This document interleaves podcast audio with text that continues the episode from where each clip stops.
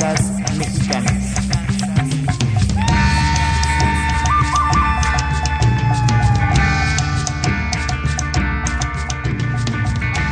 ¿Qué tal? Muy buenas noches. Estamos transmitiendo desde Nueva York. Esto es Danzas Mexicanas. Yo soy Alejandro Barragán. Hoy tenemos el orgullo de presentarles un grupo bastante singular. Ellos nos están visitando, bueno, no, no, no nos visitan, pero los tenemos en el teléfono desde la Ciudad de México. Es el grupo Yodoquinci, el cual está compuesto por Rubén y Víctor Acevedo a Luis Fernando García y Carlos García. Muchachos, muy buenas noches. Espero que no los hayamos desvelado mucho hoy. No, para nada. Buenas noches. Estábamos escuchando la música de Yodoquinci. Vamos a estar tocando algunas piezas de su última producción, Por el Camino de la Espiral. Esta es una producción independiente que ellos mismos han grabado y están promocionando. Yodoquinci cada mes se presenta en varios lugares en la Ciudad de México y vamos a escuchar en este momento la pieza de Acatitla.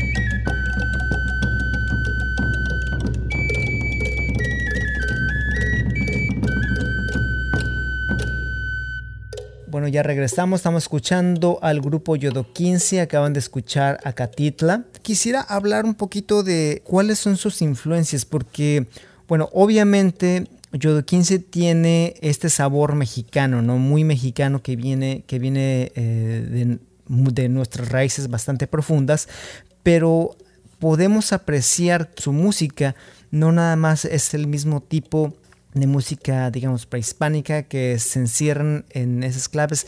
Podemos saborear algo de progresivo, casi hasta de jazz dentro de... ¿Cuáles son sus influencias, independientemente de la música prehispánica y folclórica mexicana?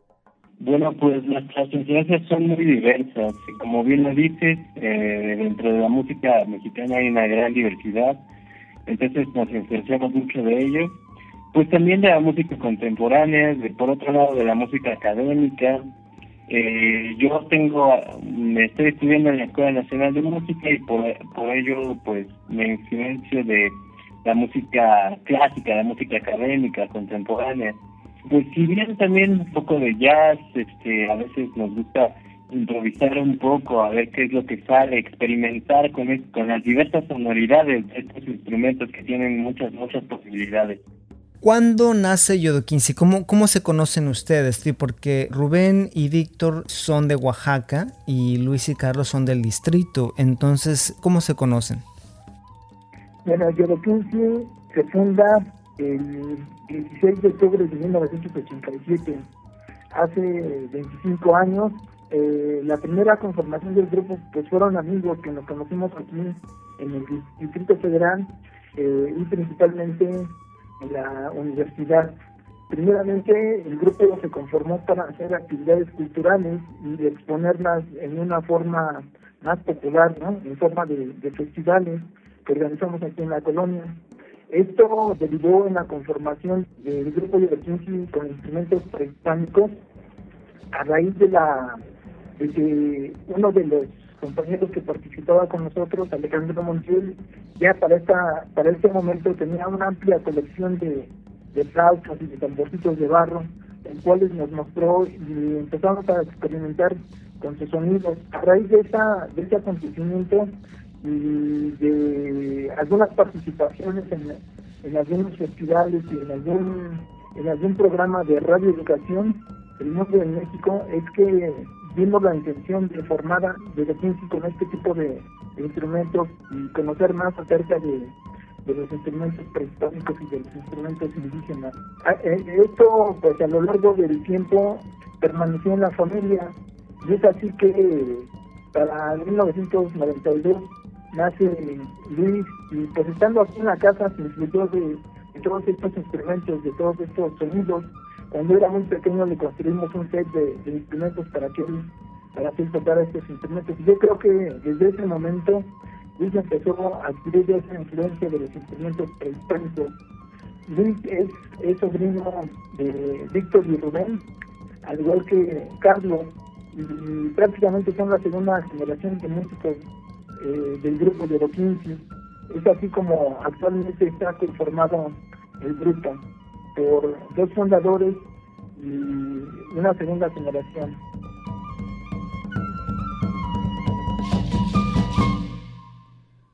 Quiero que me platiquen, una de las piezas que tienen es la última pieza del álbum, Yaosihuatl. La pieza de Yaosihuatl es una increíble combinación de armonías, de festividad y tiene varios movimientos. Escuchando su música me he dado cuenta que la mayoría de sus piezas tienen varios movimientos, como si fuera una historia que está narrando. ¿Cuál es la idea detrás de la composición de estas piezas? ¿Cuál es el proceso creativo que tienen ustedes? Bueno, eh, en este, en estas piezas hay un proceso creativo distinto básicamente eh, es que se llega con una idea en cuanto a la melodía y se van se van armando eh, a veces ya trae el compositor la idea de ir poniendo en cada en cada parte lo vamos tratando de, articular eh, de manera que nos guste de manera que pensemos que suene bien. Y sí como tú lo dijiste especialmente ya bueno es una pieza que tiene su origen en, en uno de los primeros de las primeras producciones del grupo y, cuenta una, una historia, por decirlo de alguna manera, eh, que decir mujer guerrera, pero al, mismo tiempo es una fusión ahí con algo que para nosotros es muy importante, que es la música indígena contemporánea. Y esta esta historia de Yausigua la podemos escuchar en este en los instrumentos. Eh, donde primero se tocan flotas de barro, eh, teponakis, huehuet, y hay un momento que es como una fusión eh, en que empiezan a, sonar a unos eh, tambores tarahumaras y empieza a sonar una flauta de carrizo. Y en este para este disco los compañeros y amigos del grupo Tribu nos hicieron el enorme favor de aportar sus voces con un tipo de, de, canto eh, polifónico que, que remite mucho a, a estas primeras eh, influencias que, los españoles trajeron a la Nueva España y que, que los indígenas de aquí también adoptaron y que está presente todavía entre algunos pueblos indígenas. Y bueno ahí se una fusión y pensamos que es, que es como una historia que cuenta esta esta continuidad desde la música de lo prehispánico a lo indígena no y final y finaliza otra vez con con una pieza que se llama Espiral 2 con un fragmento que es así como como esta idea que tenemos en ese disco de que las cosas van a volver a suceder, van a volver a surgir este, en un momento dado y, nuevamente se, generará el, ciclo de, las cosas.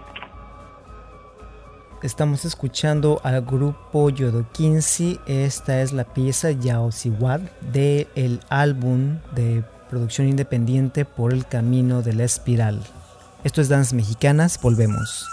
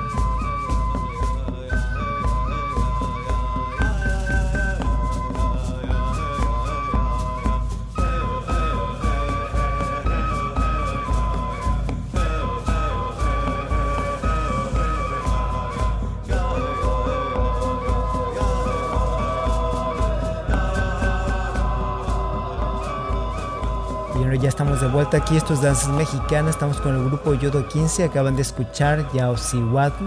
Hablábamos antes de esta pieza.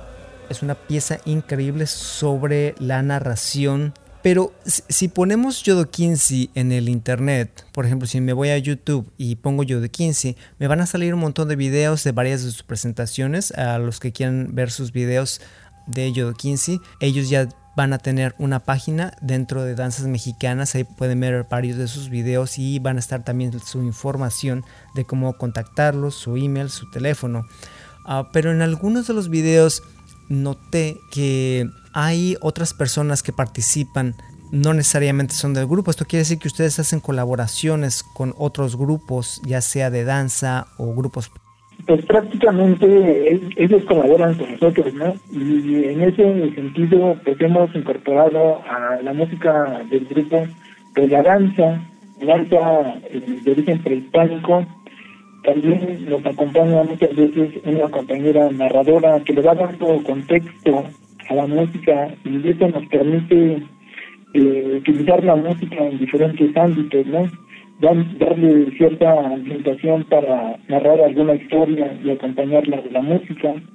En algunas otras ocasiones nos acompañan actores que pueden realizar algún performance o danza teatro, lo cual eh, eh, provoca una interacción muy agradable con la gente al tener una situación en la que eh, sensibilizamos al público en todos los sentidos, el auditivo, el visual, el tacto, eh, el, el, olfato a la hora de quemar el copal, eh, eh, y todo esto pues, produce en el público una sensación muy grata, ¿no?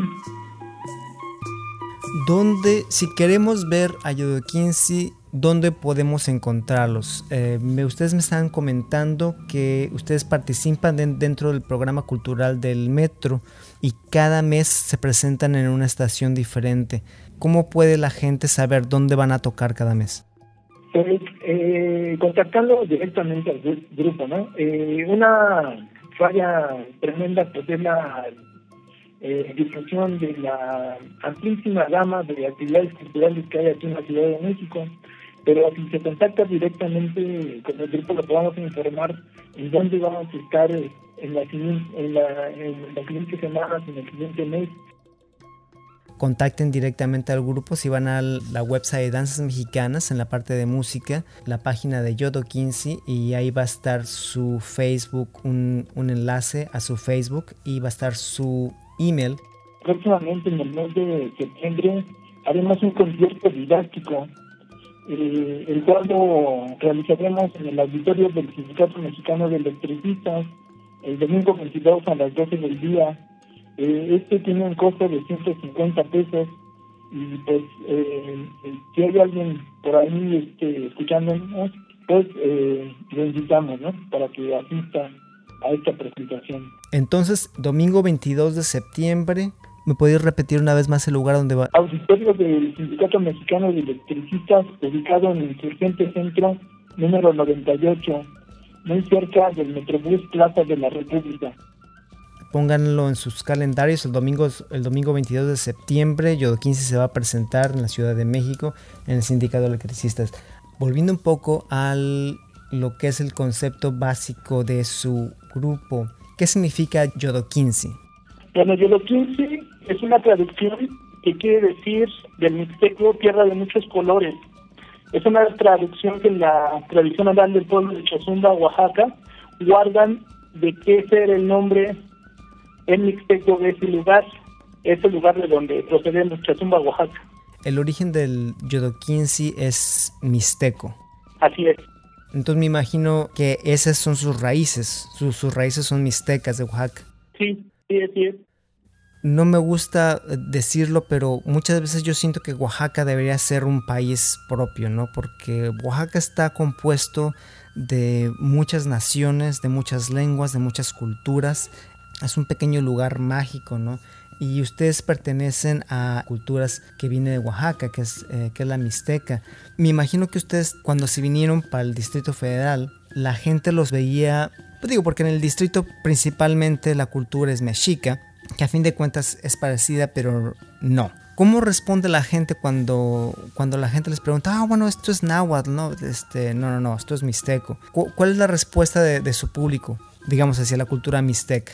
De entrada es una buena respuesta, eh, pero desafortunadamente creo que tiene que ver un poco con el desconocimiento de las culturas tanto indígenas actuales como de las culturas prehispánicas o de las sociedades prehispánicas. Normalmente para la gente de México cualquier tambor, cualquier flauta, es igual si sea de la Mixteca, si sea tarahumara, si sea guave, si sea mexica prehispánica, en fin, es como, como verlo todo como lo mismo.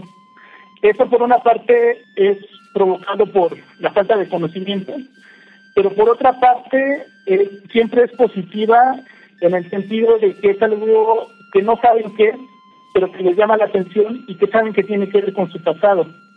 Esto es así como algo muy interesante. Tal vez no haya, no hay la, la, conciencia de dónde se derivan eh, sus propias raíces muchas veces. Solo saben que tiene que ver con eso y muchas veces, eh, bueno, la mayoría de las veces que hemos tocado ha sido ampliamente aceptado el trabajo del grupo. Pues ya lo escucharon, Yodo 15 es un grupo de raíces mixtecas. Ahora vamos a escuchar otra de sus piezas. Esta es la número 2 de su álbum Por el Camino de la Espiral, Chalmeca. ¿Qué nos puede decir sobre esta pieza? Bueno, se llama Chalmeca Tecutli. Es en náhuatl. Uno de los compañeros que trabajó con nosotros muchos años manejaba el idioma náhuatl y, y él bautizó esta pieza. Esta pieza quiere decir el señor del lugar de la roca horadada y se refiere al señor de la cueva.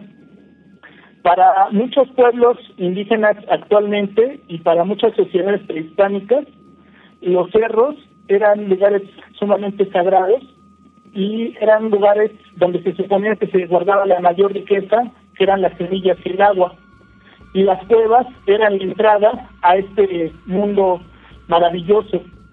Y todavía en muchas sociedades eh, indígenas actuales está la creencia que los cerros tienen un dueño, un guardián que ahí vive. Ese es un Chalmeca-Tetutli, un señor del lugar, de la cueva o de la roca horadada. Esta es la pieza chalmeca del grupo Yodoquinsi.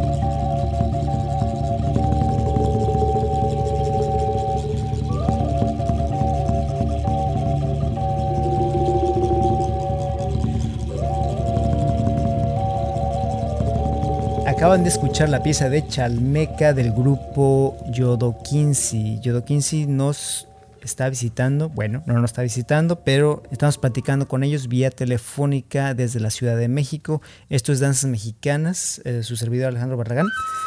Y regresamos con Yodo Yodoquinci escuchando su música una vez más, o sea, este no es un trabajo donde ustedes eh, simplemente tomaron una flauta, se pusieron a tocar, les gustó el ritmo y también difiere bastante de, los ritmos comunes mexicas que la gente está más acostumbrada a escuchar, ¿no? Con las danzas en, esta zona de, México, ¿no? Que es el Estado de México, distrito, que hay más influencia de la cultura mexica.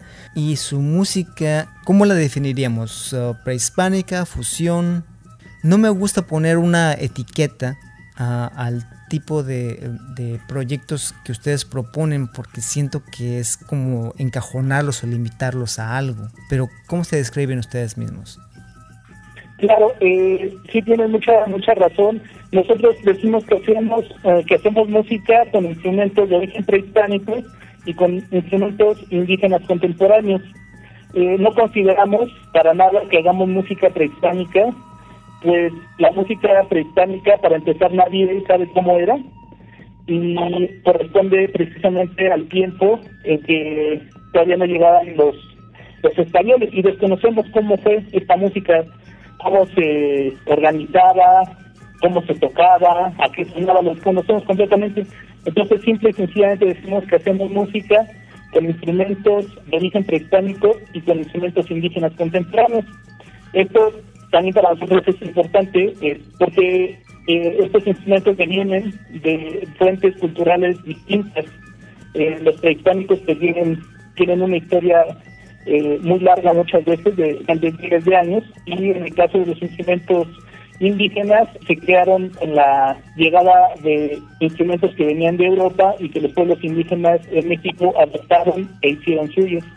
Bueno, pero suena fácil cuando lo, platicas de esa manera, pero me imagino que este trabajo que ustedes están realizando requirió bastante investigación, porque ustedes no nada más están tocando instrumentos y creando música y ese tipo de, ambientes eh, astrales, ¿no? De, la nada. Ustedes debieron haber documentado bastante bien. Pues hemos tratado de hacer un trabajo en relación al conocimiento de estos instrumentos desde distintas perspectivas, principalmente desde la perspectiva histórica y antropológica y desde la perspectiva musical. Pensamos, por ejemplo, que, esto es este, muy importante porque podemos conocer los sonidos de los instrumentos antiguos, pero un sonido solo no dice nada, tiene que estar acompañado de un contexto cultural para decirnos algo. Entonces, por eso es muy importante conocer en qué contexto cultural queda el sonido y por eso nos hemos abocado al estudio tanto de las sociedades prehispánicas como de los pueblos indígenas contemporáneos y también en, algún momento hemos incursionado en, la manufactura de los instrumentos porque va, esto es un todo muy grande y muy complejo, ¿no? Y de hecho, bueno, un poco en el grupo hemos este, tratado de eh, desarrollar esta labor es muy difícil que una persona la desarrolle, pero ya en conjunto pues hemos tratado de, desarrollar un poco. Luis, como te decía, estudia en la Escuela Nacional de Música, Etnomusicología, yo soy antropólogo, eh, Rubén y Carlos se han dedicado mucho más a la manufactura de instrumentos.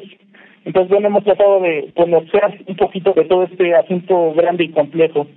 Bueno, entonces si alguien está interesado en adquirir algún instrumento de, ya sea de percusión o aerófono de estilo, eh, también pueden contactar a Yodo 15 ya que ellos se dedican a hacerlos. Y digo, ¿quién mejor que alguien que se ha tomado el tiempo y se ha dedicado a desarrollar técnicas especiales para crear estos instrumentos, porque si han escuchado nuestras entrevistas pasadas, por ejemplo, eh, Agustín García Reyes, que él se, se dedica exclusivamente a crear aerófonos mexicanos, él le ha dedicado 15 años de su vida exclusivamente a desarrollar este tipo de flautas que son de origen no solamente mexica, pero matlacinca o, o otomí o todo este tipo de diferentes culturas que tenemos en México. Recordemos que México es muy rico en cuanto a sus culturas y cuando estamos hablando de sus culturas no estamos hablando nada más de unos ancestros, estamos hablando de todas las naciones que existen dentro de nuestro país. Ahora vamos a escuchar la pieza de Miquistli, que quiere decir la muerte. ¿Y esto es náhuatl o mixteco? Es náhuatl. ¿Qué nos puedes decir sobre esta pieza? Eh, bueno, esta pieza es un poco retomando la idea de también de varios pueblos de que el lugar de los muertos es al norte. Entonces esta pieza está tocada con una flauta que procede del norte de México, que usan algunos pueblos indígenas allá en Estados Unidos, es una flauta de madera, y está tocada con cántaros. Los cántaros no sabemos eh, a ciencia cierta que se hayan usado en México prehispánico, es posible, pero lo que sí es muy seguro es que muchos entierros se hacían en, en cántaros similares a los que tocamos. Entonces es un poco retomar esta idea eh, simbólica del cántaro y ocuparlo como instrumento musical y bueno, y con esos elementos, hay con una con unas eh, ocarinas que encontraron en, unos entierros en Colima, vamos esta pieza, ¿no? Que, que tiene algunos eh, elementos, eh, pues muy simbólicamente relacionados con la muerte, ¿no? Igual hay un silbato eh, conocido como de ruido blanco o silbato de la muerte porque tiene una efigie de un cráneo en la forma del, del silbato que como viento y bueno, estos son como elementos simbólicos que nos remiten a la, a la muerte eh, o que se han eh, encontrado en contextos funerarios. Y bueno, por eso hicimos esta pieza con, con estos elementos. Estamos escuchando al grupo Yodo 15 de la Ciudad de México. Estamos vía telefónica con ellos y vamos a escuchar una más de sus piezas. Esto es del álbum Por el Camino de la Espiral. Esta es la pieza de Mikistli.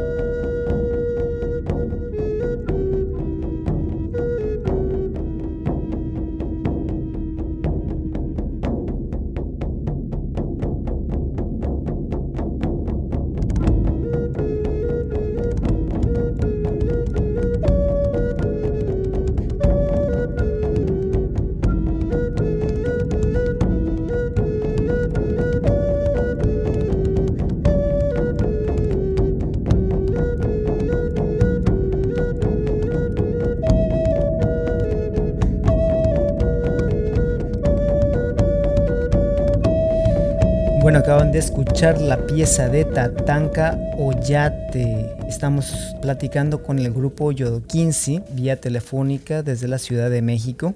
Muchachos, háblenos un poquito de esta pieza, Tatanka. Mucha gente reconocerá la palabra y seguido hacen burla de la palabra por cuestiones de la película, pero ¿qué es lo que significa Tatanka Oyate?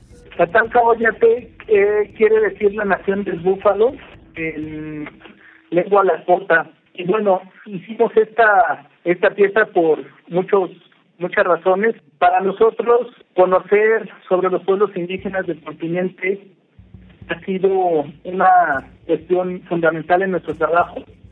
Enterarnos de todo el proceso de resistencia y de lucha de del pueblo de Lakota en los años 70 fue una buena experiencia y una referencia que nos hacía pensar o, saber que, que, las luchas de resistencia de los pueblos indígenas eh, no se acabaron en el siglo XIX, sino continuaron durante el XX y que tal vez un antecedente muy fuerte a, a movimientos eh, insurreccionales en, América Latina haya sido el, el movimiento, el levantamiento de, de los Lakotas en los 70.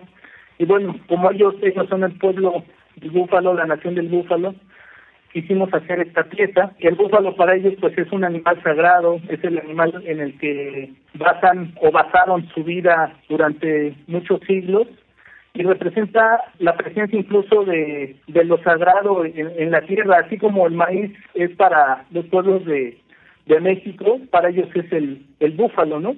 Este elemento sagrado que otorga la vida y también porque de alguna manera eh, en el caso de, de, los mixtecos hay una hay un elemento ahí simbólico muy muy interesante no ah, seguramente en muchos pueblos de la época prehispánica hubo un contacto muy fuerte entre el norte y el sur. Este este asunto ha sido revisado últimamente por la antropología y por la arqueología. Y bueno es evidente eh, ya se sabe que las turquesas que aparecen en muchos trabajos de oro de la Mixteca venían de las minas de Arizona y Nuevo México. Y seguramente artículos que procedían de muy al sur llegaban muy al norte y viceversa. Y por otras fuentes también sabemos eh, que había una una presencia fuerte de, de elementos norteños en México. Y bueno es hacer un poco referencia a este vínculo cultural que sabemos que ha existido desde hace muchísimo, ¿no? Es importante para la gente que nos está escuchando que entendamos que en la época prehispánica como poscolonial no existían fronteras. Las fronteras que hoy existen nunca existieron para nuestros ancestros y que todas estas tribus, todos estos clanes, estos estas estas diferentes etnias, especialmente en el norte de, de, México, pues había lazos comerciales, había lazos de amistad, había lazos familiares, había lazos de clanes que hasta la fecha no se han perdido, ¿no? Como es el caso de de grupos yaquis que pueden ir y venir, tienen familia en, en Arizona, van y regresan volviendo, volviendo un poquito a lo que estábamos hablando sobre educación, eh, ustedes han dado talleres y han dado conferencias en, en escuelas tanto primarias uh, como secundarias. ¿Cuál es el proceso? ¿Qué es lo que más les gusta a ustedes enseñar cuando hacen este tipo de trabajo? Porque porque han, han, hecho talleres y ustedes tienen, me parece que tienen un taller sobre ejecución de instrumentos prehispánicos. Así es, hemos dado talleres de ejecución de instrumentos prehispánicos y también hemos dado talleres de construcción de instrumentos prehispánicos. Pues ambos son muy, eh, muy gratificantes. Eh, aparte de enseñar, pues a nosotros nos enseña mucho, ¿no? Eh, precisamente en el caso del taller de ejecución, pues es esta parte de exploración sonora con todos los instrumentos, ¿no? Que precisamente explotar las opciones que, que nos pueden dar este, este tipo de instrumentos, ¿no? Y pues en el caso del taller de ejecución, pues nos puede hablar un poco Carlos, que es el que se ha encargado de, de dar este taller. Sí, más bien el de construcción, hice un tallercito de construcción de un silbato de barro cristalito. En este, pues la idea era que se acercara a la gente y conociera un poco no de la forma que estaban hechos. Era un taller muy sencillo, donde solo se les eh, enseñó a hacer eh, sonar un silbato pero el principal objetivo era tuvieran esa esa idea no y un poco de la del proceso que tuvo no el de hacer estos instrumentos en, en las épocas pasadas y un instrumento de barro es una característica muy importante no ya que en, México antiguo se desarrolló este material y este tipo de instrumentos de aerófonos fue un desarrollo increíble que tuvo una velocidad muy grande en silbatos en flautas, en macarinas, existieron flautas dobles, cuádruples y tal vez fue una de las cosas que más desarrollaban musicalmente, ¿no? Y el hacer un pequeño silbato era el principio, ¿no? El principio sonoro que hace sonar muchos de otros instrumentos de, de barro y era que podía representar este desarrollo tan grande que tuvieron. Están escuchando el grupo Yodoquinsi en la Ciudad de México. Ellos no solo componen música, interpretan su música, sino también que crean sus propios instrumentos. Ellos han dedicado varios años a la investigación y la documentación ¿no? de, sobre, sobre la música ah, indígena de, de, nuestro país. Una labor bastante, bastante ardua y, y, claro, bueno, se escucha dentro de su música unas interpretaciones bastante, bastante, de bastante calidad. Uh, Yodo va a tener una página permanente dentro de la website. Uh, ustedes pueden eh, ir ahí, eh, ver su información y ahí vamos a tener un link permanente a su página de Facebook que les recomiendo mucho eh, que la visiten puesto que ellos están posteando constantemente los lugares donde se presentan y no hay nada como ver a, esta, a este grupo en vivo porque es una experiencia ah, realmente bastante, bastante agradable. Este, muchachos, muchísimas gracias por estar esta noche con nosotros. Esto es Danza Mexicana, estamos transmitiendo desde Nueva York. Nuestro invitado de hoy es el grupo Yodo 15 y vamos a terminar el programa con la interpretación de Cuicono, que es el nombre del álbum por el camino de la espiral.